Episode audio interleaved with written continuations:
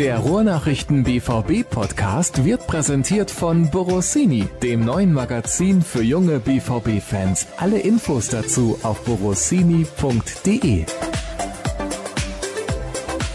Die nächste Folge steht an des BVB Podcasts der Ruhrnachrichten und heute sprechen wir über das, was die Fans mal wieder auf den Weg gebracht haben. Unser Fußball ist das Thema und natürlich ist es auch euer Fußball und mein Gast heute ist Jan-Henrik Rustecki, den kennt ihr als Sprecher des Bündnis Südtribüne und als Filmemacher hat zum Beispiel den Film über Franz Jacobi gemacht, den Gründer von Borussia Dortmund, also zumindest den bekanntesten. Es gab natürlich noch ein paar andere, die mit dabei gewesen sind. Wer sich für die lange Geschichte von Borussia Dortmund interessiert, der sollte diesen Film mal gesehen haben. Zu sehen unter anderem bei Amazon Prime und natürlich auch als DVD erhältlich. Oder schon ausverkauft, Janni? Nein, ein paar DVDs habe ich noch im Keller und ein paar stehen auch noch in diversen BVB-Fanshops und sind überall dort erhältlich, wo es gute DVDs gibt. Sehr gut. Und wer es in HD sehen möchte, wie gesagt, bei Amazon Prime kann man es ja auch gucken. Ich glaube, da habt ihr auch ein bisschen was von, wenn es da gesehen wird. Aber wir wollen natürlich nicht über die Vergangenheit sprechen, sondern über die Zukunft. Ich habe es gerade gesagt, unser Fußball, das ist eine neue Initiative. Vielleicht kannst du mal kurz und knapp, ich weiß, das fällt dir ein bisschen schwer, darüber sprechen, was diese Initiative ist. Ja, kurz und knapp ist tatsächlich nicht meine Kernkompetenz. Ähm also Initiative ist eher das richtige Wort. Das ist eher eine, eine ich würde mal sagen, eine Petitionsinitiative. Das ist jetzt kein neues Bündnis, wo sich alle drunter versammelt haben und was sich jetzt anmaßt, für die Fans in Deutschland zu sprechen. Als äh, nach dem Spiel in Gladbach, äh, was ja das letzte BVB-Spiel mit Publikum war, kam ja die große die große Corona-Pause und ähm, da ging ja schon viel ins Wanken und viele haben auch festgestellt, dass viele Dinge, viele Fehlentwicklungen des Fußballs in den letzten Jahren da so ein bisschen offensichtlich wurden. Und äh, viele Fans haben sich da gedacht, boah, wir haben schon immer nach vielen Veränderungen gerufen, aber jetzt werden sie vielleicht ein bisschen mehr erhört. Jetzt sollten wir vielleicht noch mal mit so einem ganz leichten Thesenpapier an die Öffentlichkeit gehen und gucken eigentlich mal, wie viele Leute wir wirklich hinter uns haben. Das, was dann postuliert wird, ist ja schon meistens von der aktiven Fanszene. Da wird dann, das wird oft abgetan, ja, da haben 20 Leute ein Spruchband gemacht, die stehen da irgendwie hinter, das ist gar nicht die Mehrheitsmeinung. Und dann haben wir irgendwie uns deutschlandweit zusammengeschlossen, ziemlich aus jeder Fanszene in Deutschland mindestens einer und haben da was zusammengeschrieben über viele Wochen und Monate. So ein, äh, so ein, so ein Prozess ähm, dauert natürlich dann ziemlich lange und dann haben wir ein, ein Schreiben hoch, da haben wir das rumgeschickt und erstmal geschaut, wer sind denn so die Erstveröffentlicher und haben sich dann tatsächlich alle relevanten Fanvereinigungen, unsere Kurve Pro-Fans, Finn und so weiter, die haben sich dann angeschlossen. Und dann sind wir schon mit, mit einer vierstelligen Zahl an Erstunterstützern an die Öffentlichkeit gegangen. Was ich besonders beeindruckend fand, dass wir tausend Fanclubs-Gruppen gehabt haben, die das Ding unterschrieben haben, ohne dass was an die Öffentlichkeit ging. Äh, das zeigt auch, äh, dass da ein relativ großer Zusammenhalt ist bei den Fußballfans. Das hätte man ja auch durchaus durchstecken können zu einem Medium der Wahl. Ähm, das ist auch nicht passiert und ja, mittlerweile, wir haben das letztens mal zusammengerechnet, ähm, haben ungefähr, also dieses äh, unterschrieben haben es Fanclubs und Bündnisse, die mehr als 500.000 Leute vertreten. Also das sind mehr Leute als an einem Wochenende, wo nur, ausverk nur ausverkaufte Stadien sind, dem Bundesliga-Fußball frönen. Also da gibt es scheinbar schon eine große, einen großen Wunsch nach Veränderungen im Fußball viele Dinge sehen, liegen mit Sicherheit aus der, auf der Hand, wenn man sich äh, so ein bisschen mit dem Fußball beschäftigt. Irgendwie wer weiß, wer in den letzten acht Jahren deutscher Meister geworden ist, der hat schon mitbekommen, dass, dass der Wettbewerb ein bisschen außer Kraft gesetzt wurde und da einige Veränderungen zu unterstützen. Das ist so das Ziel der Initiative. Also das wird jetzt kein Bündnis sein, was noch in den nächsten Monaten, Jahren noch groß aktiv ist. Das ist eher ein Petitionsformat. Okay, Kurz und knapp, wie gesagt, nicht deine Kernkompetenz. Ne? Entschuldigung. Ne? Ist aber kein Problem. Ich glaube, alle haben verstanden, was das Ziel dieser Initiative beziehungsweise Petition ist. Und du hast auch gerade schon gesagt, da haben unglaublich viele Leute mitgemacht. Das ist auch nicht selbstverständlich. Es ist auch nicht selbstverständlich, dass das nicht an die Öffentlichkeit gekommen ist. Wie groß ist denn die Hoffnung deinerseits, dass das funktionieren kann, was ihr da auf Papier gebracht habt oder zu Papier besser gesagt? Na, ich glaube ja tatsächlich, dass mittlerweile alle erkannt haben, dass dass sich im Fußball was verändern muss. Wir sind mit dem Papier ja auch nicht an die Öffentlichkeit gegangen und haben gesagt, wir haben die Weltformel, so muss der perfekte Fußball aussehen. Ich glaube, die Zeit der Weltformel ist vorbei. Die Gesellschaft hat sich da Gott sei Dank anders entwickelt. Wir haben da eher aufgezählt, was falsch läuft und wir haben noch nicht gesagt, was richtig ist. Wie es richtig ist, muss später. in einem demokratischen Prozess gemeinsam erarbeitet werden. Aber dieser Prozess darf nicht nur darf nicht nur von den Funktionären vorangetrieben werden. Da müssen auch andere Leute mit einbezogen werden. Das ist wichtig. Und vor allem, dass es Veränderungen gibt. Und selbst die DFL hat ja kommuniziert, dass sie eine Taskforce Zukunft Profifußball einrichten will. Ich erwarte da nicht viel von, ehrlich gesagt, aber es ist zumindest ein Zeichen, dass sie erkannt haben, dass das, was sie in den letzten Jahren gemacht haben, dass das jetzt vielleicht äh, Entwicklungen befeuert hat, die nicht dazu geführt haben, dass die Bundesliga der tollste Wettbewerb der Welt ist in dieser Taskforce, früher hieß das mal Arbeitsgruppe für alle, die nicht ganz genau wissen, was dieser Begriff bedeutet, sollte dann auch ein Fanvertreter sitzen oder vielleicht mehrere?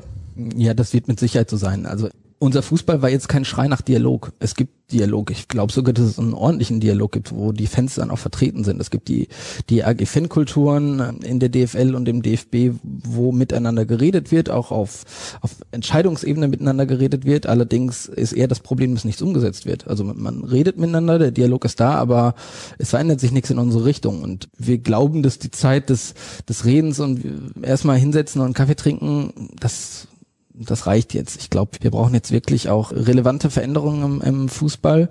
Und darum geht es. Es geht darum, dass sich Dinge verändern und nicht nur, dass man miteinander redet. Und ja, natürlich werden Fanvertreter eingebunden sein, aber die Frage wird halt sein, wird das ein Feigenblatt sein oder werden die Fanpositionen wirklich berücksichtigt? Wie viele Punkte habt ihr aufgelistet, die verändert werden sollten in diesem Papier? Wir haben verschiedene Kernthesen. Und wir sind jetzt sogar dabei, intern in, in Arbeitsgruppen selber dafür Lösungen zu erarbeiten. Also wir haben quasi eine eigene Fan-Taskforce eingerichtet wo wir dann konkret mit Vorschlägen dann auch reingehen wollen. Aber das sehen wir tatsächlich als sehr offenen demokratischen Prozess und gehen da eben noch nicht so rein und sagen, so und so sieht, sieht der, sieht der Fußball aus, den, den wir alle haben wollen, weil das maßen wir uns dann auch nicht an, das wäre übergriffig. Und deswegen wird das jetzt ein, ein sehr, sehr langer Prozess, wo wir gemeinsam mit verschiedenen Leuten erarbeiten wollen, wie denn der Fußball, der Fußball aussehen soll, wenn er wenn er nicht noch mehr Rückhalt in der Gesellschaft verlieren soll, weil ich glaube, das haben wir alle gemerkt, dass, dass der Fußball schon, schon sehr oder der, der Profifußball, das Fußballbusiness wurde ja schon äh, hart angegriffen, manchmal mit Sicherheit äh, sehr zurecht, manchmal sogar etwas unfair, aber das das ist dann halt so in, in so einer aufgewühlten Atmosphäre. Der Fußball ist ja selber nicht immer fairplaymäßig unterwegs, deswegen kommen sie da manchmal zurück, was sie senden. Ja, da sind wir total gespannt. Aber ich will noch mal kurz auf die auf die Arbeitsgruppe eingehen, auf die auf die sogenannte Taskforce. Am Ende wird diese Taskforce ja auch nur so Dinge vorschlagen können. Am Ende wird es die DFL entscheiden und die DFL ist der Zusammenschluss der 36 Profiklubs. Also dafür müsste es dann Mehrheiten geben. Die Taskforce kann irgendwie Vorschläge erarbeiten, wie sie will. Wenn die 36 Vereine dann sagen, das ist alles Quatsch, wir wollen alles so lassen, wie es ist, das war schon gut so, wir haben alle gut verdient in den letzten Jahren, dann verändert sich ja nichts. Deswegen Deswegen ist mein Appell tatsächlich richtet sich eher an die an die Fangemeinschaften vor Ort, dass sie mit ihren Vereinen in den Dialog gehen, dass dass sie ihre ihre Vertreter dann überzeugen, dass sich da was verändern muss. Dass wir können anfangen mit der mit der Vergabe des des Geldes oder mit mit äh, der Zerstückelung des Spieltags und so weiter. All diese Dinge, die den Fußball in diese Situation gebracht haben, dass, dass du kaum noch Wettbewerb hast, dass ein Stadion eher ein Konsumtempel als ein Kulturtempel geworden ist. Das sind schon Dinge, die, also wenn sie sich jetzt nicht verändern, wann sollen sie sich denn dann verändern?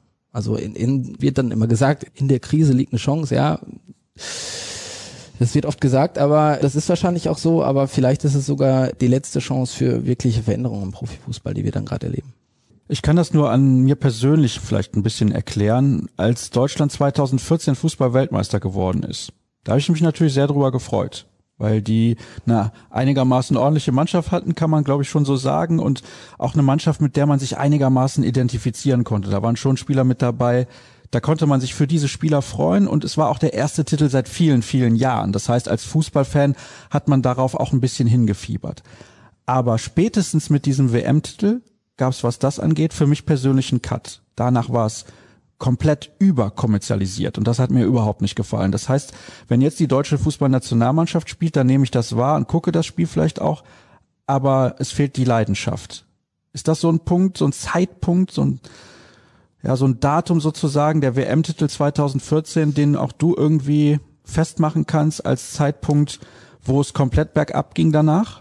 Ich glaube, wenn wir da in die, in die Geschichte gehen, gibt es verschiedene. Ähm, also natürlich Start der Champions League. Ne, verschiedene Peaks, Punkt. genau. Wir haben, wir haben 1963 den Start der Bundesliga.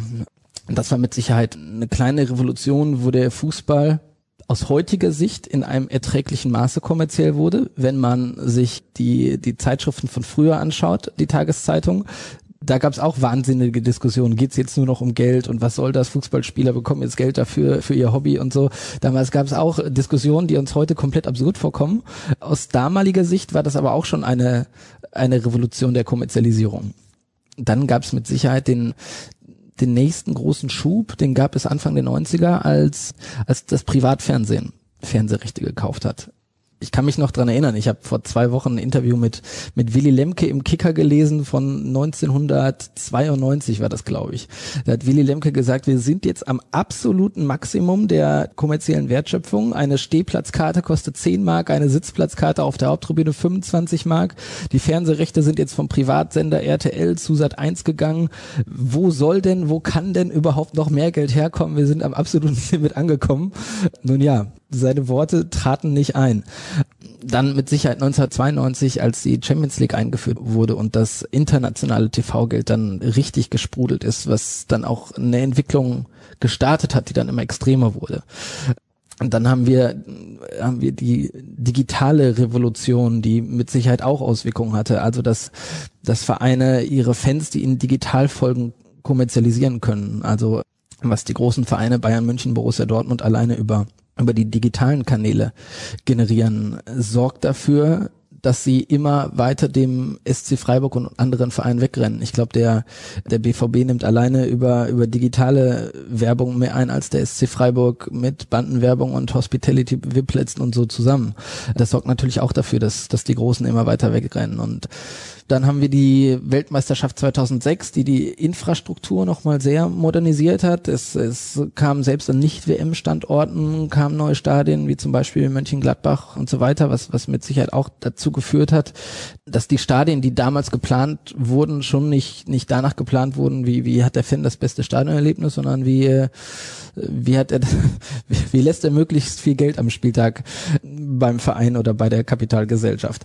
Und, und ja, 2014 sind dann mit Sicherheit noch noch viele Leute dazugekommen, sind Fußballfans geworden, die den Fußball tatsächlich eher aus aus Konsumgedanken folgen. Und das war da mit Sicherheit, und das hat natürlich auch einen Einfluss. Also dadurch werden natürlich Fans leichter ersetzbar. Also es, es gab ja, ich glaube, das war nach dem nach dem nach der ersten Meisterschaft 2011, also nach der ersten Meisterschaft der Kloppzeit, hat Hans-Joachim Watzke im, im Kicker gesagt, auf jeden BVB-Fan, der der seine Dauerkarte abgeben will, stehen zehn Schlange. Das ist vielleicht gut gemeint gewesen und er wollte irgendwie sagen, wie toll der BVB dasteht und wie beliebt und wie, wie wichtig. Das ist aber für jeden Dauerkarteninhaber erstmal irgendwie ein Satz, der sagt, ui, ich scheine hier aber ganz leicht ersetzt, äh, zu ersetzen, äh, ersetzen zu sein. Ja, das ist dann natürlich, wie du es angesprochen hast, 2014 durch den WM-Titel wurde die Fußballbegeisterung ähm, nicht weniger. Aber tatsächlich kann es sein, dass das ein, ein eher größeres Strohfeuer ausgelöst hat, weil es eher ein austauschbarer Lifestyle für viele Leute geworden ist. Und die Leute haben sich jetzt vielleicht ein bisschen ab, abgewendet, weil sie sagen, boah, okay, so, so, so richtig spannend ist das ja doch nicht. Und wenn wir sehen, wer nächstes Jahr Euroleague spielt, da spielen irgendwie Bayer Leverkusen, Wolfsburg und Hoffenheim, boah, da muss man schon, also ich muss, ich müsste da vor das TV-Gerät gezwungen werden und ich glaube, das schafft niemand, um mir, um mir das zu geben. Also selbst wenn von den, äh, selbst wenn von den vier Vereinen, die im Halbfinale spielen, drei äh, deutsche Vertreter sein werden, werden die Quoten trotzdem desaströs sein. Und ich glaube, bei RTL, dem Rechteinhaber, hat man gerade ganz große Schweißperlen auf der weil irgendwie wahrscheinlich Wirecard gerade mehr wert ist als diese, als diese TV-Rechte. Ähm, also das Ganze hat sich in eine Richtung entwickelt, dass es sogar kommerzielle Probleme bekommt, was ja auch eine sehr spannende Entwicklung ist. Sind die TV-Verträge beziehungsweise die Verteilung der TV-Gelder das größte Problem des Fußballs momentan? Weil du hast eben mehrfach angesprochen, dass es keinen Wettbewerb gibt. Wir haben jetzt acht Jahre in Folge den gleichen deutschen Meister und das ist einfach langweilig. Egal, ob man nun Bayern-Fan ist oder nicht oder Fan von Borussia Dortmund oder Fan von irgendeiner anderen Mannschaft, es ist langweilig, wenn immer die gleichen gewinnen. So. Aber die Verteilung der TV-Gelder ist natürlich das größte Problem.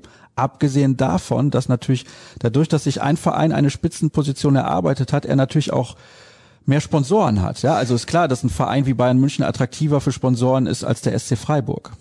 Ich würde jetzt sehr gerne mit einem mit einem Ja antworten. Allerdings ist es nicht so leicht. Also der FC Bayern hat einen Etat für die für die Profimannschaft von von 360 Millionen Euro ungefähr, der BVB von 200 und darauf kommt dann auf Platz drei Leverkusen mit ungefähr 140. Das heißt, wenn wir Bayer Leverkusen und Borussia Dortmund zusammenrechnen, dann haben wir 340 Millionen Euro Etat und alleine der FC Bayern hat 20 Millionen Euro mehr. Und das heißt, und die nationale Fernsehgeldverteilung, da hat Bayern München bekommt, glaube ich, ungefähr 65 Millionen und der letzte Paderborn hat, glaube ich, 22 Millionen bekommen. Gehen wir jetzt mal von der größtmöglichen Revolution aus. Alle kriegen gleich viel. Ach, nein, nein, nein, nein, nein. Antizyklisch. Bayern München bekommt am wenigsten und der Aufsteiger Arminia Bielefeld bekommt am meisten. Das heißt, Bayern München bekommt nur 20 und, und Arminia Bielefeld bekommt 60. Dann ist, ist es immer noch so, dass der dritte, der Verein mit dem drittgrößten Etat weniger als die Hälfte hätte von dem, was Bayern ausgeht. Also der Wettbewerb ist so ungleich geworden. Also da ist wirklich ein, ich glaube, es gibt keinen Spieler von Bayern München, der weniger verdient als die ganze Mannschaft von Paderborn zum Beispiel.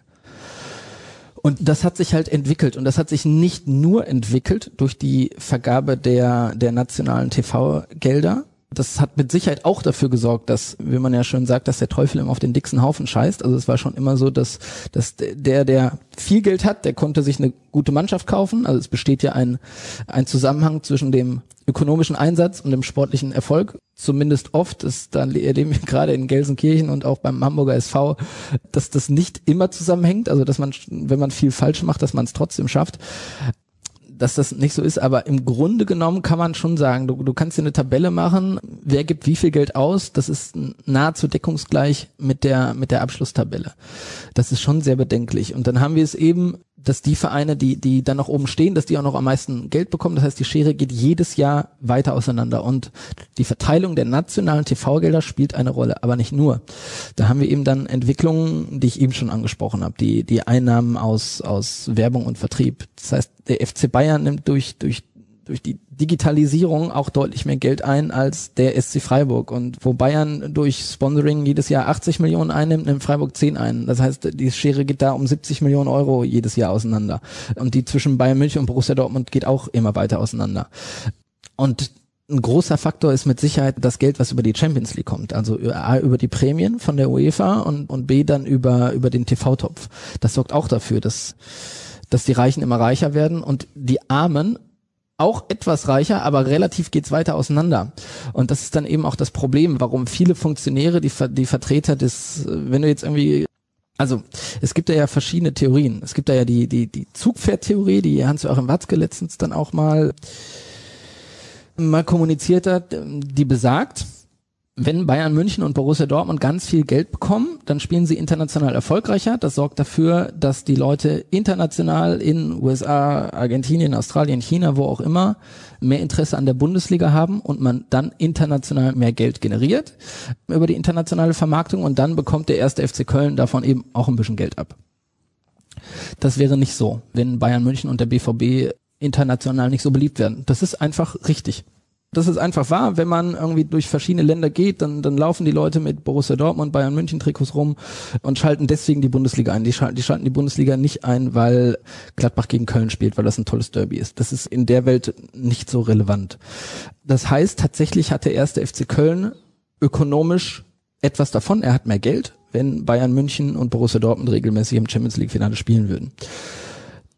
Das sorgt aber dafür, dass der FC Köln gleichzeitig überhaupt gar keine Chance mehr hat, jemals wieder deutscher Meister zu werden. Das heißt, wir müssen eigentlich die Kernfrage stellen, was wollen wir? Wollen wir steigende Umsätze haben bei jedem Verein, was dann den Funktionären dann auch einen schönen Bonus bringt und so weiter? Oder wollen wir ein geiles, geilen Wettbewerb in der Bundesliga haben. Also hm, man spricht immer vom Brot- und Buttergeschäft. Ich bin da eher Team Brot und Butter. Ich würde versuchen, alles dran zu setzen, dass wir einen richtig guten Wettbewerb in der, in der Bundesliga haben. Ich glaube nicht. Ich glaube, der deutsche Fußball ist in seiner Kultur so groß, hat so gute Jugendtrainer, so gute Ausbildung, dass die Angst der Vertreter, dass wir dann auf so das Niveau von Holland und Belgien sinken, dass das einfach nicht gegeben ist. Und ich glaube, dass das zwanghafte Mitrennen mit England, mit Spanien, dort wo, wo auch viel externes Kapital reinfließt, Italien auch. Italien auch, ganz genau. Die sind mit Sicherheit in den letzten, in den letzten Jahren etwas abgehangen worden, aber kommen ökonomisch wieder. Da gibt's ja verschiedene Milliardäre, die sich da irgendwie jetzt, jetzt ein neues Hobby gesucht haben. Ich glaube, also das ist tatsächlich die Kernfrage. Wollen wir, wollen wir international mitkacken mit den Großen und uns daran erfreuen, dass, dass Vereine international mal ins Halbfinale, mal ins Finale, mal ins Achtelfinale kommen. Ich glaube aber, dass es dem, dem Fan des ersten FC Köln, des, des SC Freiburg oder sonst wem eigentlich total egal ist, ob der BVB in der Gruppenphase ausscheidet oder im Finale spielt. Mir persönlich wäre natürlich lieber, wenn wir den Cup immer holen, aber das derzeitige System manifestiert einfach die derzeitigen Stellungen, das sorgt eben dafür, dass, dass Bayern München, also wie gesagt, Bayern München gibt 160 Millionen Euro. Die geben einmal komplett Bayer Leverkusen mehr aus als wir. Und das ist so, das sorgt natürlich auch für, für Unfrieden in der, in der Fanseele. Also wenn man dann irgendwie auf den Busfahrten nach den, nach den Auswärtsspielen und hier und so, wenn wir dann gegen Mainz verlieren, dann wird, ja, die Bayern wollen einfach mehr und so. Nein, das, ist leider nicht wahr. Es ist nicht normal, wenn du dann eben Borussia Dortmund bist, dass du 32 Spiele gewinnst und dann gibt es zwei Spiele gegen Bayern, wo sich die Meisterschaft entscheidet. Es ist auch früher total normal gewesen, dass du eben nicht jedes Spiel gewinnst. Und das liegt nicht nur daran, dass Bayern besser trainiert und mehr Stunden trainiert und so weiter. Das liegt tatsächlich am, am Kapitaleinsatz. Und werden in Dortmund dann immer alle Leute wuschig, wenn wir dann mal ein Heimspiel verlieren es darf mit Sicherheit nicht so sein wie bei dem Fino gegen Hoffenheim, das ist völlig logisch. Aber mal eine Niederlage gegen, gegen, gegen Mainz zu Hause oder mal ein Auswärtsspiel verlieren, das ist total normal. Wir holen immer noch über 60 Punkte. Das sind immer wahnsinnige Saisons eigentlich. Aber es reicht halt nicht mehr. Also wir müssen ja überlegen, als der BVB 2012 deutscher Meister wurde mit 82 Punkten war das absoluter deutscher Rekord. 81, muss ich dich 81, 81, Entschuldigung, ja, genau, 81 Punkten, richtig, genau, mit 81 Punkten, das war, das war, das war Rekord, unfassbar und ja, damit wirst du wahrscheinlich in den nächsten, in den nächsten fünf Jahren nicht deutscher Meister werden. Wenn du die beste Saison der Geschichte von Borussia Dortmund wiederholst, wirst du nicht deutscher Meister. Und das zeigt halt, wie sich das Ganze voneinander entfernt hat, wie Bayern München uns auch, auch weggerannt ist auf ganz vielen Ebenen. Und ich glaube, das ist einfach für die Bundesliga am Ende tödlich. Und so richtig, also ich habe eben gesagt, selbst, selbst wenn wir das nicht nur gleichmäßig verteilen, sondern wenn wir dafür sorgen, dass der Kleinste am meisten bekommt, dann sorgt es immer noch dafür, dass Bayern am Ende immer noch ein Bayer Leverkusen Etat vor uns ist, der der drittgrößte ist. Das ist also wirklich Wahnsinn, in welcher Gemengelage der Fußball sich da gerade bewegt, weil du ja nicht alles verteilen kannst. Also wenn Bayern München eben über Facebook Werbeanzeigen Geld verdient, da kannst du ja eben nicht sagen, ja, gib davon mal bitte fünf Prozent nach Köln, Bremen und sonst wo. Ist ja auch in Ordnung, das erwirtschaften sie sich selbst aufgrund ihres Erfolgs und der guten Arbeit, die sie geleistet haben. Das ist in Ordnung so, aber die Verteilung der TV-Gelder war natürlich die Basis dafür. Das müssen da, wir auch dazu sagen. Das war die Basis und am Ende haben wir vielleicht im Fußball das Problem, dass dort, dass wir eine komplett ungezügelte freie Marktwirtschaft haben. Also in der, in der Wirtschaft hast du ja ein Kartellamt. Das hatten wir damals bei, bei Microsoft. Auf den ganzen Rechnern war Microsoft Word schon vorinstalliert und so weiter. Und dann hat irgendwann das Kartellamt gesagt, nee, das sorgt für eine zu große Monopolisierung, das geht nicht. Und im Fußball gibt's halt kein Kartellamt, was sagt, ja, boah, liebe Münchner, wenn ihr jetzt noch irgendwie Lewandowski kauft, dann wird der Wettbewerb ungleich. Das geht nicht. Ob das jetzt eine gute Idee ist, das weiß ich gar nicht. Da bin ich selber ambivalent und diskutiere jeden Tag bei mir im Kopf, weil wenn ein Spieler zu Bayern München wechseln will, äh, wenn er das schöne Dortmund oder Herdecke, wo die Spieler auch immer wohnen, verlassen möchte, dann soll er natürlich in einer freien Gesellschaft nicht aufgehalten werden. Aber es ist halt tatsächlich eine, eine, eine schwierige Diskussion und ich glaube, dass vielleicht eine Etat-Obergrenze ein Lösungsansatz sein kann, aber dann bekommt der Spieler halt, wenn er zu Bayern München wechselt, noch einen Privatwerbevertrag mit Adidas und beim BVB mit Puma oder sonst wie, äh, damit das eben umgangen wird. Deswegen die Weltformel ist nicht vorhanden, zumindest nicht in meinem Kopf. Du hast die Antwort auf meine nächste Frage eben schon ein bisschen angedeutet, möchte sie aber trotzdem nochmal stellen. Wäre es denn überhaupt schlimm, wenn die deutschen Mannschaften international nicht mehr um Titel spielen, weil das tun sie eigentlich momentan eh schon nicht. Ja, das ist, also, ich glaube, die Frage muss jeder für sich selbst beantworten. Mir geht's tatsächlich so, wenn jetzt irgendwie bald die nächste Champions League Auslosung ist, also für die nächste Saison und wir bekommen wieder Real Madrid, dann ist jetzt nicht so, dass ich wieder. Äh, Hast du schon deinen festen Platz da im Bernabeu eigentlich? so gefühlt, ne? Also tatsächlich verlieren internationale Spiele ja auch den Reiz. Aber vielleicht ist das auch, also da gehe ich jetzt nochmal zurück. Ich, ich schaue jetzt nochmal in die Rohnachrichten vom Jahr 1962, 63, wo über die Bundesliga-Gründung philosophiert wurde. Da hat man auch gesagt, boah, meine Güte, wenn man früher gegen Mannschaft X gespielt hat, bei München Hamburger SV, das waren ganz besondere Spiele und das gegen Horst Emscher, das ist doch klasse, das darf doch nicht fehlen. Wenn man das, das heute liest, da denkt man doch, meine Güte, vielleicht die Welt ist mehr zusammengewachsen. Eine Reise nach, nach Südspanien war früher, konnten sich ganz wenige Familien leisten und ist heute schon eher zugänglich, um es mal so zu formulieren. Eine Reise nach Madrid übers Wochenende nach London, das ist äh, Standard. Also ich weiß noch früher, meine Klassenfahrt, also den ersten Schüleraustausch mit Frankreich hatten, da waren ganz viele Leute zum ersten Mal in ihrem Leben im Ausland, in der, ich glaube, das war in der neunten Klasse. So, Heute ist sowas natürlich ganz anders. Vielleicht ist das auch ein, ein ganz normaler Prozess einer gesellschaftlichen Entwicklung und ich will das deswegen auch gar nicht so richtig verurteilen. Aber um auf die Frage zu antworten, ist es schlimm, wenn die, wenn die deutschen Mannschaften nicht mehr in der äh, europäischen Spitzenfußball spielen? Jein. Also natürlich habe ich total, habe ich mich über die Niederlage gegen Paris geärgert und würde gerne Champions League Viertelfinale spielen und würde am liebsten natürlich jedes Spiel gewinnen, aber ja, wenn der Preis dafür eine, eine komplett wettbewerbsbefreite Bundesliga ist, dann ist mir der Preis, glaube ich, zu hoch. Also ich glaube, ich, ich würde, also man muss einen Tod sterben und ich würde den internationalen Tod sterben und glaube aber, dass der Fußball nicht so irrelevant wäre wie die, wie auf europäischer Ebene der polnische, der niederländische, der dann natürlich mal mit dem, was wir bei Ajax gesehen haben, vor zwei Jahren, der dann wieder heraussticht, dass dann, dass dann besondere Momente wieder sehr besonders werden. Und zumal vielleicht, wenn die Bundesliga da vorangeht, also ich will jetzt nicht irgendwie damit kommen, am deutschen Wesen soll die Welt genesen, also die Zeiten sind ja Gott sei Dank ziemlich lange vorbei, aber die Entwicklungen, die Diskussionen, die in Deutschland gerade stattfinden, finden ja woanders auch statt. Natürlich finden sie dort anders statt, weil in England hast du ja eine richtige Eigentümerstruktur. Das ist damit sicher ein bisschen anders. Aber ja, vielleicht müssen wir uns darauf besinnen, dass der Fußball vor allem in Deutschland funktionieren sollte und damit zufrieden sein. Wenn du dann aber mit Entscheidungsträgern und Verantwortlichen sprichst, dann sagen die dir wahrscheinlich, pass mal auf, so und so und so, wird nie funktionieren. Schön, dass ihr da eine Petition gestartet habt, aber das ist Träumerei. Klar, das sagte ich ja eben, diese, diese Zugpferd-Theorie, die stimmt ja auch, die ist richtig und die sorgt eben dafür, dass ein guter Spieler aus der belgischen Liga, dass ein Wechsel von ihm zum ersten FC Köln, ein Mid-Level-Bundesliga-Club, dass das für ihn ein richtiger Karrieresprung ist. Das sorgt schon dafür, dass die Bundesliga den anderen, dass die Bundesliga relativ anderen, anderen weggelaufen ist. Deswegen ist das Niveau, das sportliche Niveau der Bundesliga mit Sicherheit gestiegen. Die Leute, die für die Zahlen verantwortlich sind, die können sich für, für stetiges Umsatzwachstum feiern lassen. Das ist für die natürlich sehr relevant. Allerdings kommen wir dann natürlich zu einer weiteren Kernfrage, wem gehört der Fußball? Also wir haben ja in Deutschland die 50 plus 1 Regel. Und 50 plus 1 ist ja nicht irgendeine Regel, die am Himmel steht und nichts bewirkt, sondern 50 plus 1 sagt, dass die Mitglieder, dass ihnen der Verein gehört und dass die Mitglieder, die Mitglieder sind der Eigentümer der Fußballvereine. Haben vier Ausnahmen in Deutschland mit, mit Hoffenheim, Leipzig, Wolfsburg und Leverkusen. Dort ist das anders geregelt, aber selbst in Dortmund ist es ja so, obwohl wir eine ausgegliederte Kapitalgesellschaft sind, ist der ist der Eigentümer der Kapitalgesellschaft der EV, das heißt die Mitglieder. Und ich bleibe jetzt mal einfach beim, beim Beispiel 1. FC Köln, die sind auch eine Kommanditgesellschaft auf Aktien, die, die Aktien sind nicht an der Börse gelistet, sondern gehören noch zu 100 Prozent dem dem Stammverein, also dem 1. FC Köln.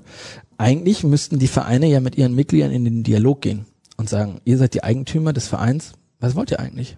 Wollt ihr, wollt ihr weiter, dass wir, dass wir jedes Jahr mehr Geld generieren und deswegen als Mittelklasse Bundesliga-Verein ein höheres Niveau haben als der belgische Meister und die besten Spieler vom belgischen Meister sogar zum, ich stress jetzt mal den ersten FC Köln, Entschuldigung, weil ich den BVB nicht immer so als Beispiel nehmen möchte.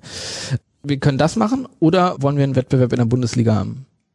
Und eigentlich müssten dann die Mitglieder des ersten FC Köln die Funktionäre beauftragen mit einer Entscheidung und sagen, nee, das wollen wir, du bist, du bist unser Vertreter, das heißt, kämpf bitte für diese Lösung. Und wenn du dann 19 Vereine hast, also die, die Mehrheit, dann muss die DFL dann eben in diese Richtung gehen. Das ist ja eigentlich ein ganz normaler demokratischer Prozess. der ist etwas ausgehebelt worden. Es hat relativ oft der, der Schwanz mit dem Hund gewackelt. Das war in der DFL öfter so, dass dass Christian Seifert vorangegangen ist. Das Konstrukt ist ja ein ähnliches. Christian Seifert muss eigentlich das umsetzen, was seine Eigentümer, die 36 Profivereine in der, in der ersten und zweiten Liga, was die wollen. Aber er ist oftmals vorangeprescht und, und die Eigentümer kamen gar nicht hinterher und sagten so, boah, meine Güte, okay, jetzt machen wir das halt so, wenn du das so willst, okay, alles klar. Und sowohl bei dem Beispiel war es so, als auch bei dem, was ich eben nannte, war es auch so, dass dass die Mitglieder dann eher den den Kapitalgesellschaften, den Interessen der Kapitalgesellschaft gefolgt sind. Und das waren vielleicht eher die Interessen der Umsatzmaximierung und nicht die Interessen der, der Mitglieder. Ich habe das gerade richtig verstanden. Du siehst die Position von Christian Seifert kritisch? Nee, ich sehe es überhaupt nicht. Äh, was heißt kritisch? Er ist ja legitimiert. Aber viel, was er gemacht hat, sehe ich kritisch. Ja, also ich Beispielsweise? Glaub, Ne, ich glaube tatsächlich, dass, dass die Verteilung der nationalen TV-Gelder den Vereinen die Möglichkeit gegeben haben, dass es so auseinandergegeben ist. Also ich glaube, dass Christian Seifert, der ist ja eher, der ist ja, nennen wir es mal Commercial Officer, er hat das Ding so interpretiert, dass er immer mehr Geld für die Vereine rausholen soll. Aber das, das war sein das war ja scheinbar sein Auftrag. Die Eigentümer haben ihn ja dazu beauftragt. Und deswegen ist das, entspricht das nicht dem, was ich will, aber es ist trotzdem legitim. Ich finde das nicht gut, aber ich kritisiere sein Handeln, aber ich, ja, er folgt da der Logik der Leute, die es so wollen. Und die haben, die haben es einfach gemacht. Ähm, also ich finde, das ist legitim, aber ich finde es trotzdem nicht gut. Jetzt haben wir über die TV-Gelder gesprochen und ihre Verteilung. Mhm.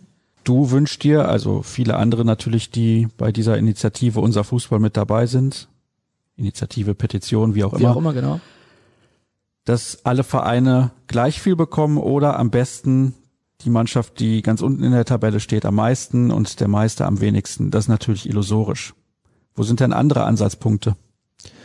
Ja, das ist tatsächlich einer. Also dann ist mit Sicherheit eine Idee, dass man die Etats deckelt zum Beispiel dass beim, beim Stadionbesuch die, Fan, die Faninteressen mehr berücksichtigt werden. Also, dass man nicht nur als Konsument wahrgenommen wird, sondern dass man, dass man ja wirklich, wenn man als Bürger ins Stadion geht, sich nicht wie ein Sicherheitsrisiko vorkommt. Also, das sind halt Dinge, wo wir, dass man keine Fahnen anmelden muss und so weiter, dass die Freigabe von Fanutensilien ist und so ein leidiges Thema. Stadionverbote und so weiter, ähm, Kollektivstrafen, die ja irgendwie vom Herrn Grindel abgeschafft wurden, die ist ja, wie wir am, am leidigen Beispiel Hoffenheim sehen, dass sie, dass sie dann doch über eine Hintertür, die dann eine Bewährung ist, doch wieder eingeführt wurden. Also das sind alles so Dinge, wo wir sagen, boah, da wird, da wird auf Faninteressen sehr wenig Rücksicht genommen. Kannst du das nochmal konkretisieren mit den Faninteressen, wenn wir jetzt mal weggehen, zum Beispiel von Fanutensilien oder Kollektivstrafen? Das sind tatsächlich die, das sind tatsächlich die Hauptpunkte, dass man, wenn man zu Auswärtsspielen fährt zum Beispiel, dass du gar nicht mehr in die Innenstadt darfst, dass du einfach als Sicherheitsrisiko wahrgenommen wirst. Das ist tatsächlich, also keine Ahnung, du fährst irgendwie nach BVB-Auswärtsspiel in Bremen, da darfst du nur einen Ausgang nehmen am Bahnhof und wirst direkt und wirst direkt in, in den Bus gekarrt und vom Bus wirst du zum Gästeblock gebracht und musst dann, dann wieder rein. Aber ich habe mit einem Kumpel studiert, der irgendwie in Bremen wohnt. Ich würde mich total gerne in der Stadt mit dem treffen und irgendwie vor dem Spiel ein Bierchen mit dem trinken und dann zu Fuß zum Weserstadion gehen, weil irgendwie ist in einer freien Gesellschaft sollte mir das erlaubt sein. Aber nein, das ist nicht so und das sind das sind halt Dinge, wo der Fußball mit Sicherheit auch oder die Vereine oder andere eben auch Einfluss nehmen können. Das sind einfach Dinge, die die immer dafür sorgen, dass der Fußball immer repressiver wurde für aktive Fußballfans. Und das ist halt irgendwie total schade. Das, das, das führt auch zu nichts. Das führt auch nicht zu mehr Sicherheit, was dann immer suggeriert wird. Als jemand, der im Ausland gelebt hat, genauso wie du, in einem Land, wo im Fußball sehr viele Emotionen unterwegs sind, habe ich natürlich die Erfahrung gemacht, dass die Fans aber auch ihren Teil dazu beigetragen haben, dass diese Entscheidungsträger sagen, teilweise sind die ein Sicherheitsrisiko. Kannst du auch die andere Seite nachvollziehen?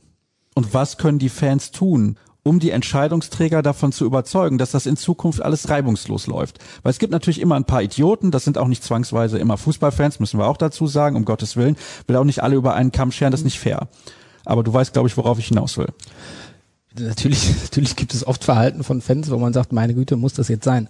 Allerdings ist es natürlich so, also wenn wir ins, ins Westfalenstadion gucken, da sind 80.000 Leute auf einem Platz und natürlich, wo 80.000 Leute, das sind so viele Menschen wie, wie in einer wie in einer größeren Kleinstadt oder einer Mittelstadt, natürlich gibt's da was. Und dann noch, wenn es so emotional aufgeladen ist, natürlich sind da Leute unterwegs, die sie nicht im Griff haben. Da sind, wenn, wenn wir auf den Dortmunder Weihnachtsmarkt gehen, da sind weniger Leute, weniger Menschen als 80, als 80.000 unterwegs. Da gibt's auch Taschendiebstähle und so weiter. Da findet auch Kriminalität statt. Deswegen geht man aber nicht dazu über, dass, dass jeder irgendwie eine, eine Kamera vor seine Stirn bekommt, um später zu kontrollieren, dass er auch keine Kamera klaut. Also wo viele Menschen unterwegs sind, da, da finden Dinge statt, die der gesellschaftlichen Norm nicht entsprechen. Und ich glaube, je repressiver du vorgehst, desto mehr verlagerst du das. Also das ist überhaupt keine Problemlösung. Und tatsächlich gibt's halt auch Grundrechte. Und ein Grundrecht ist, dass ich mich in diesem Land frei bewegen kann. Und wenn ich nach Bremen fahre und mich vorm Spiel mit jemandem in der Stadt treffen möchte, dann habe ich eigentlich ein Recht darauf. Und das finde ich total schade. Dass, und das wird ja tatsächlich dann nur für Fußballfans eingeschränkt. Also es wird ja für keinen anderen eingeschränkt. Und das klingt jetzt vielleicht ein bisschen drüber, aber da bin ich tatsächlich irgendwie ein Mensch zweiter Klasse und das geht mir einfach total auf die Eier. Da fühle ich mich wirklich in meiner Freiheit eingeschränkt und das macht mich dann auch noch aggressiv und das ist einfach alles Mist. Und dann stehst du da in Bremen vorm Stadion, haben sie für, für 4000 Gästefans irgendwie drei Ordner, wo sie im 50 Sekunden Takt die Leute irgendwie reinholen, dann stehst du da irgendwie eine Stunde 30 vor und das ist einfach, das ist einfach Quatsch. Und also wenn wir mal irgendwie sagen, dass Fans so, sogar auch Kunden sind, wie wir gerne gesehen werden, dann finde ich es absurd, wie schlecht der Fußball mit seinen, mit seinen Kunden umgeht. Also das finde ich sogar aus ökonomischer Sicht total irrational, was für ein Quatsch da oft veranstaltet wird. Aber tatsächlich, man kann es mit uns schon irgendwie machen, weil wir sind ja irgendwie alle angefixte Drogenjunkies und unsere Droge heißt Fußball. Ihr kommt äh, immer wieder. Ja, klar, das ist eben nicht so, dass, dass man sagt, ja, gut, das war halt irgendwie doof in Dortmund, dann fahre ich das nächste Mal nach Gelsenkirchen. Also das gibt's ja Gott sei Dank äußerst selten. Also das ist dann ja eben der Unterschied zwischen einem Kunden und einem Fan, dass man eben nicht sagt, okay, beim BVB war das irgendwie doof, ich gehe woanders hin, sondern die Leute lassen ja sehr viel mit sich machen. Ich weiß jetzt nicht, wie überspitzt dieses Beispiel war mit den drei Ordnern in Bremen, weil ich die Erfahrung selber noch nie gemacht mhm. habe, aber das ist ja eigentlich eine Sache, die man problemlos lösen kann. Also man kann in Zukunft rein theoretisch da 20 Ordner hinstellen und dafür sorgen, dass die Auswärtsfans deutlich schneller in den Block kommen. Ja, genau, man, man könnte die Menschen einfach besser behandeln. Das wäre gar nicht so doof. Das wäre mal eine, eine revolutionäre Idee. Menschen gut behandeln. Das wäre echt ganz cool, wenn, wenn das mal eine Idee wäre, die sich durchsetzt. Egal wo. Also das ist ein Punkt, der gelöst werden kann. Sind wir uns einig? Ja, auf jeden Fall, genau. Was sind denn weitere Punkte, auf eurem Papier oder in eurem Papier, wie auch immer, ist auch jetzt egal, ja, die man lösen kann? Ich glaube ja, alles auf dieser Welt kann gelöst werden. Ich akzeptiere eigentlich. Also eben waren wir uns ja. aber auch relativ einig, Verteilung der TV-Gelder, da eine Lösung zu finden, die die Fans zufriedenstellt, ist relativ schwierig, aber bei dieser Ordnergeschichte ist es eigentlich kein Problem. Es kommt jetzt sehr darauf an, wie man das sieht. Also grundsätzlich glaube ich, dass außer physikalische Gesetze ist alles zu ändern. Also ja, Gravitation wird schwer, aber alles, alles, was sonst gesetzlich festgehalten ist, wurde von Menschen gemacht und kann entsprechend von Menschen geändert werden. Und tatsächlich kann man auch, auch in der jetzigen Gemengelage sehr, also wenn wir auf das erste Beispiel angehen, Beispiel TV-Gelder, auch das wäre lösbar. Da muss man halt tatsächlich etwas anders denken und ich halte das in der derzeitigen Gemengelage mit den ökonomischen Rahmenbedingungen und so weiter deutlich schwieriger zu lösen, als zehn Ordner mehr vom Bremer Weserstadion aufzufahren. Das ist richtig, weil das wird dann eben auch ein schmerzhafter Prozess, weil natürlich gibt es dann mit Sicherheit auch Vertreter von Borussia Dortmund, die sagen, uiuiui, das kostet uns aber richtig Umsatz und wir sind ja wir sind ja ein an der Börse gelistetes Unternehmen und da sind wir nahezu dazu verpflichtet, uns dagegen aufzulehnen. Also einen Wettbewerb wieder zu schaffen, der mit Sicherheit zu Lasten von vielen geht, der sorgt natürlich für eine größere Auseinandersetzung als das Beispiel, was du gerade genannt hast. Und tatsächlich ist das, was ich gerade genannt habe, also dass wir wieder einen Wettbewerb brauchen und dass Faninteressen berücksichtigt werden, das sind die zwei Kernpunkte unseres Schreibens auch. Jetzt ist die Frage, was passiert in den nächsten Wochen und Monaten, weil die Vertreter des deutschen Fußballs können ja sagen, ja, schön, dass ihr da so ein Papier erstellt habt, aber interessiert uns einfach nicht. Wir ziehen daraus gar keine Konsequenzen. Was glaubst du denn, was dann passieren würde? Glaubst du, dass sich tatsächlich so viele Menschen mehr vom Fußball abwenden werden oder bleibt's dabei? Wir haben ja zehn Leute, die eine Dauerkarte haben wollen für jeden, der beim BVB seine Dauerkarte abgibt. Ja, ich glaube genau, dass das, was damals vielleicht sogar gestimmt hat, dass das nicht mehr stimmt ich glaube, in der jetzigen Phase haben viele gemerkt, dass man sogar Also sie, sie wurden so einen kalten Entzug, so einen kalten Fußballentzug gab es, wenn ich eben schon das, das Beispiel des drogensüchtigen Fußballfans oder des, des, des Fußballsüchtigen angemerkt habe. Ich glaube tatsächlich, dass jetzt viele Leute gemerkt haben, ui, Fußball ist vielleicht ein nettes Nebenbei-Medium, aber so richtig, jetzt kann ich den Absprung schaffen also wir haben jetzt in unserem Schreiben ja auch nicht gesagt, so wenn ihr die Forderung nicht erfüllt, dann ziehen wir brandschatzend vor die Geschäftsstellen der 36 Vereine, alles liegt in Schutt und Asche und dann geht's gemeinsam nach Frankfurt und wir zerlegen den DFB und die DFL-Zentrale. Das, das ist ja Quatsch. Ich glaube, die Gefahr liegt tatsächlich eher daran, dass die Leute dann einfach keinen Bock mehr haben und gerade diese aktive Fankultur ist so viel wert, weil genau das unterscheidet den schönen Sport Fußball von anderen schönen Sportarten. Also Handball ist ein toller Sport, Tennis ist total geil und auch Badminton und alles, was ich jetzt nicht aufzähle, sind ja tolle Sportarten. Fußball finde ich ein bisschen geiler, aber dennoch sorgt schon auch das Umfeld des Fußballs dafür, dass Menschen über Fußball reden, dass ihr hier acht Leute bei den Ruhrnachrichten habt, die sich mit dem Thema beschäftigen. Das wird alles nicht passieren, wenn Fußball vor 30 Müttern und Vätern am Spielfeldrand stattfindet. Also das, was als Kultur rund um den Fußball geschaffen wurde, egal ob es jetzt eine Ultrakultur ist oder ob es äh, die Leute sind, die in einer, die in einer Kneipe über den Fußball reden, wenn man bei euch irgendwie in, in, unten in den Laden geht, dann habt ihr irgendwie auch Fußball-Sonderzeitschriften und so. Das findet ja, das findet ja alles nur statt, weil Fußball so groß ist. Und vielleicht ist er sich selbst etwas zu groß geworden sogar. Also ich glaube, dass die Leute sich, wenn das so weitergeht, wenn du also wenn du aus Fans Konsumenten machst, darfst du dich nicht wundern, wenn die Leute sich auch wie Konsumenten verhalten. Wenn sie dann eben sagen, boah, nee, das ist gar nicht mehr meins, so, ihr behandelt mich nicht gut und irgendwie ist es auch nicht mehr so spannend, dann gehe ich halt woanders hin. Dann sind halt mittlerweile deine, deine Wettbewerber am Samstagnachmittag sind auch nicht mehr Schalke und der ist der FC Köln, wo du dann vielleicht auch hingehen könntest, sondern die sind mittlerweile auch Netflix, die sind was anderes. Also die, das ist ja jetzt, guckst du, guckst du Sky oder ziehst du dir die neue Staffel House of Cards rein? Das ist ja auch ein Wettbewerb, in dem der Fußball steht. Das hat sich definitiv verändert in den letzten Jahren. Es gibt mehr Wettbewerb, was das angeht.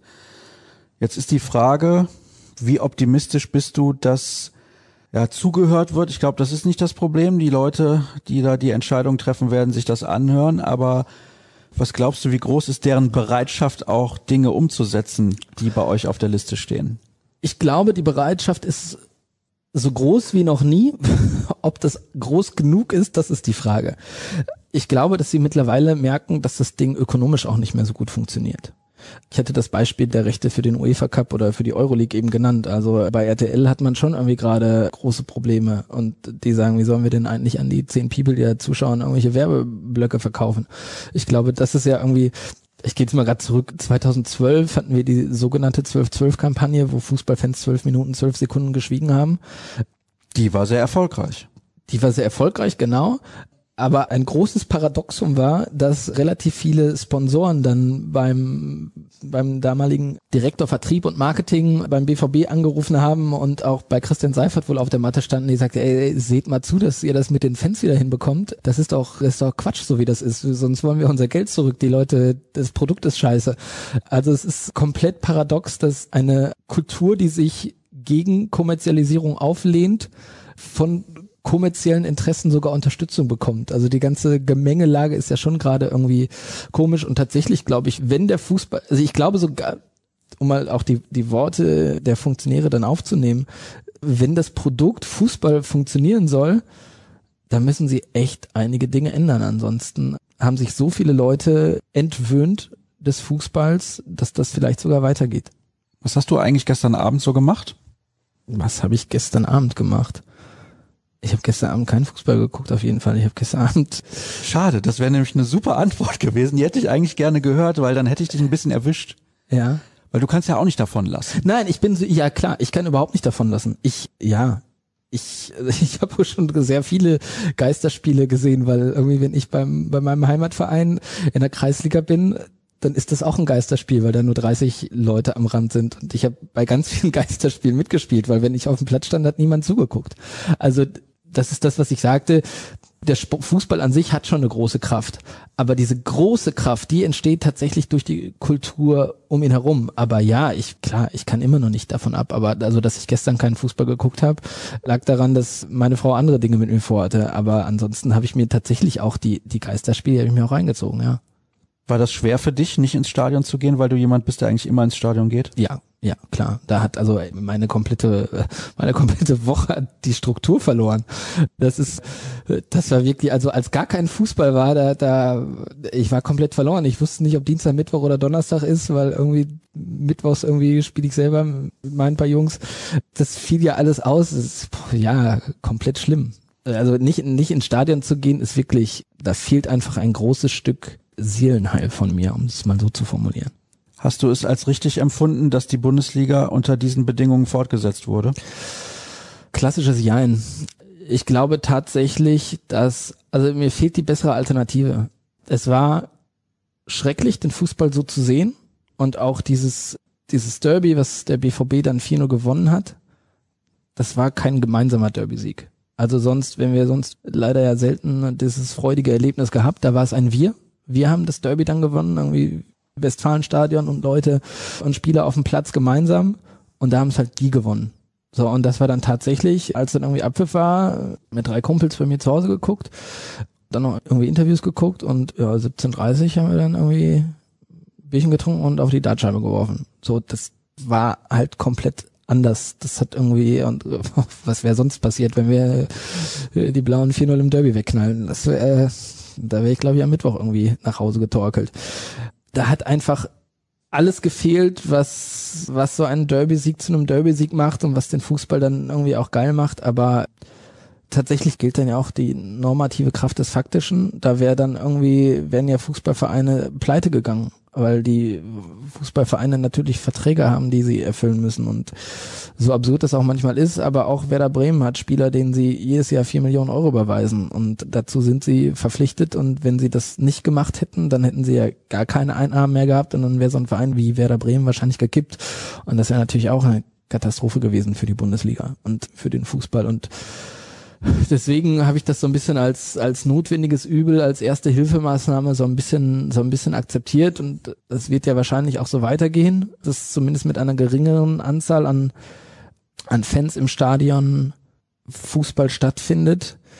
Das hat allerdings nichts mit dem Fußball zu tun, in den ich mich dann eben als kleines Kind verliebt habe. Also tatsächlich war es dann, also auch wenn ich dann sehr früh selber gespielt habe und so, als ich zum ersten Mal ins Westfalenstadion ging, habe ich habe ich auf die Südtribüne geguckt und war davon total fasziniert. Und das geht ja irgendwie allen so. Und ich kenne das Konzept jetzt nicht mit, was dann wieder irgendwie nachdem dann vorgegangen wird. Es gibt es wahrscheinlich noch nicht abgesprochen mit der Politik. Aber ich denke, da wird alles verhindert, was Spaß macht. Also ich glaube, das wird, das wird schon eine richtige Selbstgeißlung und ich persönlich, spreche ich tatsächlich nur, nur, nur für mich, folge dieser alle oder keiner Theorie nicht und sage, so lange darf kein Fußball stattfinden, bis wir wieder mit 80.000 ins Stadion dürfen. Weil ich glaube, wenn das mit 20.000 Leuten unter diesen Umständen mit dem Covid-19-Virus, ohne 20.000, ohne 30.000, ohne 40.000 werden wir nie zu 80.000 kommen. Aber all das, was ich an einem Stadionbesuch liebe, wird nicht stattfinden. Ich will jetzt nicht so übergriffig sein und sagen, nee, das darf nicht sein, weil es gibt mit Sicherheit, also meine Nachbarn sagen, die leben den Fußball halt anders. Die wollen einfach nur ins Stadion gehen, Fußball im Stadion gucken, weil das für sie einfach schöner ist, als es vom TV zu verfolgen. Und wer bin ich denn, denen das zu verbieten und zu sagen, alle oder keiner? So, wenn, wenn, wenn da irgendwie Hans und Ute ins Stadion gehen wollen und es denen reicht oder die Spaß daran haben, in einem vorgegebenen Zeitslot ins Stadion zu gehen und mit Mundschutz 90 Minuten oder wahrscheinlich dann sogar zweieinhalb Stunden im Stadion zu sein und singen ist verboten und klatschen nur in Ausnahmefällen. Also dann, dann, äh, dann würde ich es vielleicht einmal aus Neugier machen, aber würde dann sagen, komm Jungs, lasst es. Aber ja, ich würde es denen jetzt ungern, also ich schwing mich jetzt nicht auf eine Initiative auf, das den Menschen zu verbieten, das wäre ja übergriffig. Das wäre auch meine nächste Frage gewesen. Wie stehst du dazu, alle oder keiner ins Stadion? Und ich glaube, da können wir auch ganz lange drüber diskutieren. Ja. Was passiert denn jetzt als nächstes? Wann wird es eventuell mal Gespräche und Treffen geben mit den Entscheidungsträgern im deutschen Fußball? Keine Ahnung. Weiß ich nicht. Also äh, es, es gibt ja, das sagte ich am Anfang des Gesprächs, es gibt ja Dialog, es gibt ja die AG Fankultur, wo dann Vertreter von unserer Kurve sind, die dann ja auch legitimiert sind. Also es liegt nicht am Dialog. Also ähm, wer jetzt von von von Fußballfunktionärseite überrascht ist und sagt, ach, das wollen die Fußballfans, ach, das ist ja klasse, das hätten sie mal vorher sagen können. Dem ist ja auch nicht mehr zu helfen. Also äh, tatsächlich sollen sie einfach die Dinge ändern. Und ja, mit Sicherheit muss da irgendwie ein Dialog vorangestellt werden, dass man nochmal drüber spricht, dass man seine Position nochmal klar macht. Aber eigentlich ist auch fast alles gesagt. Also deswegen würde ich da ich sehe gar nicht die Notwendigkeit eines großen Dialogs, weil auch alles gesagt ist, die Positionen sind klar.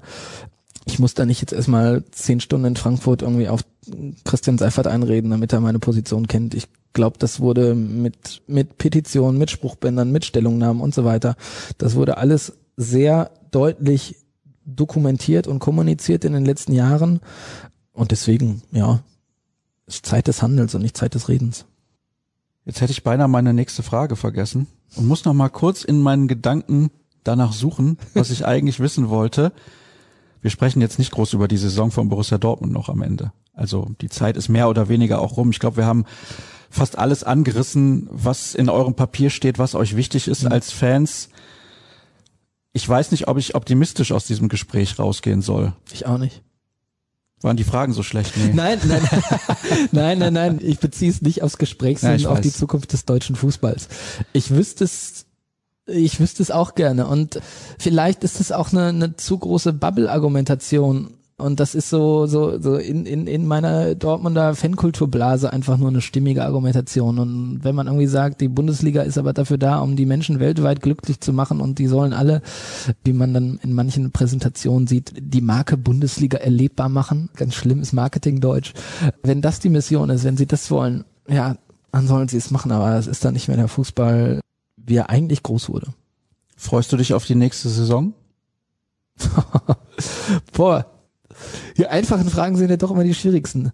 Ja, so ein bisschen, so, ja, ich habe ich hab schon Bock auf Fußball. Also ich bin echt ganz schlimm und immer noch infantil verliebt in diesen, in diesen Sport und es hält mich dann auch nicht auf dem Sofa, wenn, wenn das irgendwie ist. Und deswegen freue ich mich irgendwie schon, wenn der Ball wieder rollt und wenn, wenn die Gelben mehr Tore schießen als, als die Mannschaft in einem andersfarbigen Trikot habe ich, hab ich schon Bock drauf. Und ich, ich glaube, dass wir nächste Saison auch einen geilen Kader haben. Und ich habe dann doch die blinde Hoffnung, dass wir irgendwie dann am Ende doch auf Platz eins stehen können. Und wenn ich die Saison durchgehe, dann sehe ich auch 34 Siege und sehe uns mit 102 Punkten in der Tabellenspitze will diese Naivität auch beibehalten.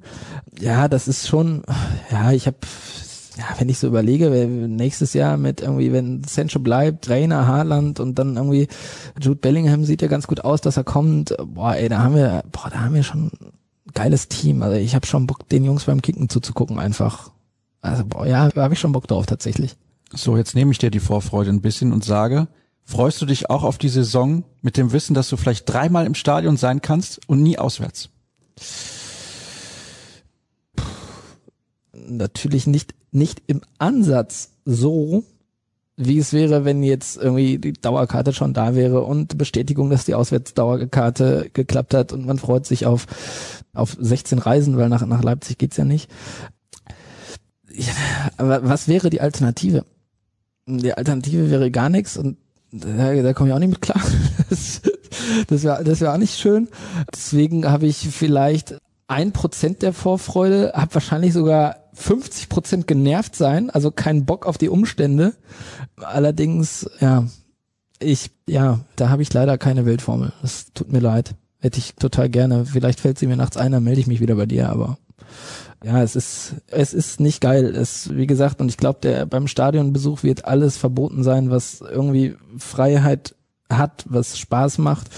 Wahrscheinlich kriegst du irgendwie so einen Pieper und wenn du dich irgendwie Leuten näherst, mit denen du nicht, nicht in einem Haushalt wohnst, dann piept das und du musst irgendwie wegrennen und Abstand von Leuten haben. Ich glaube, das wird, das, das wird ganz schlimm werden beim Stadionbesuch. Und ich glaube, das wird auch ein also das heißt ja dann immer in, in den Mitteilungen, so der, der Kampf um die Karten geht dann richtig los, wenn irgendwie nur, nur 20.000 Leute ins Stadion kommen. Da bin ich noch nicht so richtig überzeugt von, weil ich glaube, der Stadionbesuch wird unter Umständen stattfinden, dass viele sagen, boah, das mache ich einmal, aber das reicht dann auch. Dafür fahre ich jetzt nicht von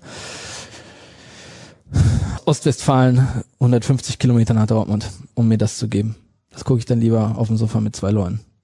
Ich hatte das Glück, in Anführungsstrichen bei allen Heimspielen jetzt nach dem Restart mit dabei gewesen zu sein. Es war sehr befremdlich, so viel kann ich sagen. Es hat nicht sonderlich viel Spaß gemacht. Natürlich war es schön, im Stadion Fußball zu gucken, aber es war ganz anders als sonst. Und wenn dann Musik läuft und You Never Walk Alone im Dortmunder Stadion oder was auch immer da, irgendwelche Durchsagen und dann halt das so mit diesem Echo, das war auch alles irgendwie nicht das Wahre und deswegen hoffe ich, dass es irgendwann, also irgendwann wird es passieren, das ist ganz klar, aber möglichst bald wieder normal Fußball im Stadion gibt.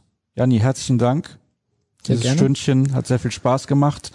Ich hoffe, es hat den Hörern auch einigermaßen Spaß gemacht. Wer Janni bei Twitter folgen will, der kann das tun unter dem Handle at jh-gruszecki, at rnbvb und at Sascha Staat dürft ihr natürlich auch sehr gerne folgen. Nächste Woche sprechen wir dann auch wieder ein bisschen mehr über Borussia Dortmund, aber ich denke, das war auch ein Thema, was sehr viel mit Borussia Dortmund zu tun hat, weil dieser Verein irgendwie auch so ein bisschen sinnbildlich dafür steht, wie sich der Fußball in den letzten Ja, Jahren der, der, entwickelt der hat. BVB ist immer Profiteur und Treiber der Kommerzialisierung auch gewesen. Also das, was ich eben dargestellt habe, die ersten Zeiten in den in den 90ern, wo das erste Mal vom Privatfernsehen richtig Geld verdient wurde, da war die erfolgreiche Zeit des BVB. Dort sind wir 93 ins UEFA Cup Finale gekommen. Da wurde richtig Geld geholt. Von dem Geld wurden Spieler verpflichtet. Mitte der 90er, 95, 96 die Meisterschaften.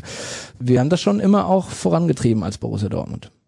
Gucken wir, wie es sich in Zukunft entwickelt. Ich wünsche dir und deinen Mitstreitern mit unser Fußball viel Erfolg, dass das auch was bringt, dass die Leute nicht nur zuhören, sondern auch umsetzen. Und dann sind wir endgültig am Ende angelangt. Ein Stündchen ist es geworden. Ich denke, das hat auch, hat auch Sinn gemacht, dass wir heute mal darüber gesprochen haben. Vielen Dank nochmal, Janni, und euch wünsche ich eine gute Zeit. Wir hören uns dann in einer Woche ungefähr wieder. Macht's gut.